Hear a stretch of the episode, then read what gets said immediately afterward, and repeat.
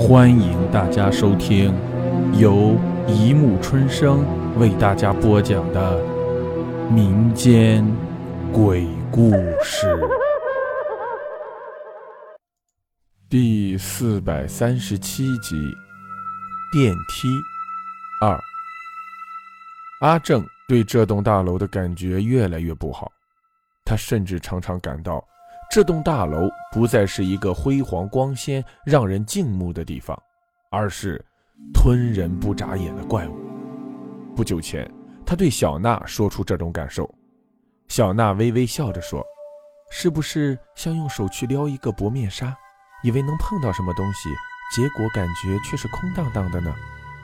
阿正惊讶地盯着他看了半天，连声叹道：“呃，就就是这种感觉，就是这种感觉。”我总觉得大楼里面有什么不对劲，可是它的外表又那么冠冕富丽，哎，我实在想不出自己哪一点感觉出错了。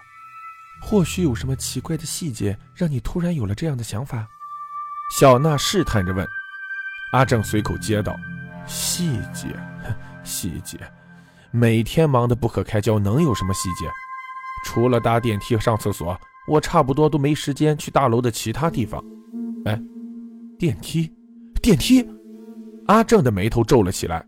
小娜很懂阿正的心思，这时一句话也不说，只是静静地看着他。于是阿正突然想起了一件事：那栋大楼一共安装了五部电梯，单排的，落地的镜面玻璃，电梯门也是那种能照出清晰人像的金属，映照出水晶灯的光亮，显得气派十足。上下按钮全都是感应式的，也就是说，只有在人的皮肤的直接接触下，它才会亮。阿正曾试着戴了手套再去按，结果没有用。阿正想到的是，自己在那里干了那么久，好像从来没有搭乘过最右边的那部，也就是第五部电梯。在他的印象里，那第五部电梯的门好像从来没有在众人的面前开启过。有没有其他人达成过呢？这一点阿正实在想不起来了，应该有的吧。电梯除了搭人还能干什么呀？真是的，阿正开始觉得自己有点神经质了。想到这里，他对小娜苦笑了一下。小娜疼惜地抚了抚阿正的头发。这一天，阿正起得很早，在上班的路上他就想好了，今天一定要去搭乘一下那第五部电梯。走进灯火辉煌的大厅，迎面就看见了那五部电梯静静地横在那里。时间还早，阿飞看见除了第四部电梯正在上升之外，其他几部的指示灯都还没亮，那表示他们都停留在第一楼。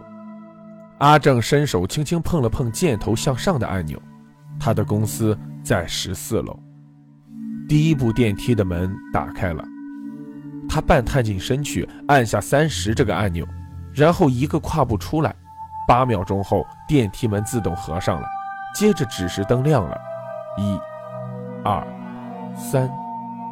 阿正再次按下向上的箭头，他突然觉得自己好像回到了学生时代，可以为所欲为而不必承担很大的责任。他如法炮制，将第二部和第三部电梯也都遣送了上去。现在。只有那第五部电梯了，阿正想着，哼，终于搭上你了。他信手按下了第五部电梯旁边的向上按钮，正打算等门开启时，以一个优美的阳刚的军步跨进里面。门开了，阿正却愣住了。里面有一个人，确切的说，是一个男人。他大概四十岁上下。穿着西装，衬衫领口解开着，领带也像一条上吊绳一样垂在胸前。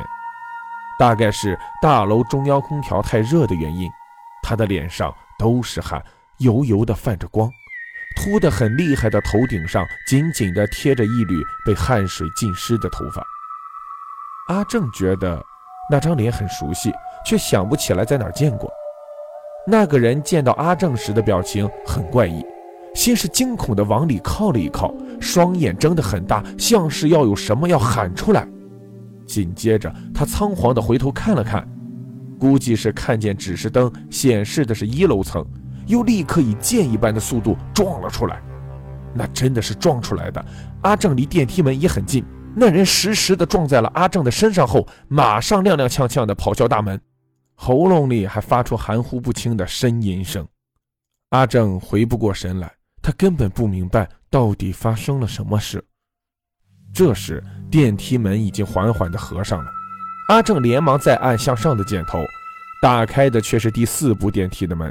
因为身后已经有了其他两三个等待的人，阿正也只能在他们的簇拥下，跨进了第四部电梯。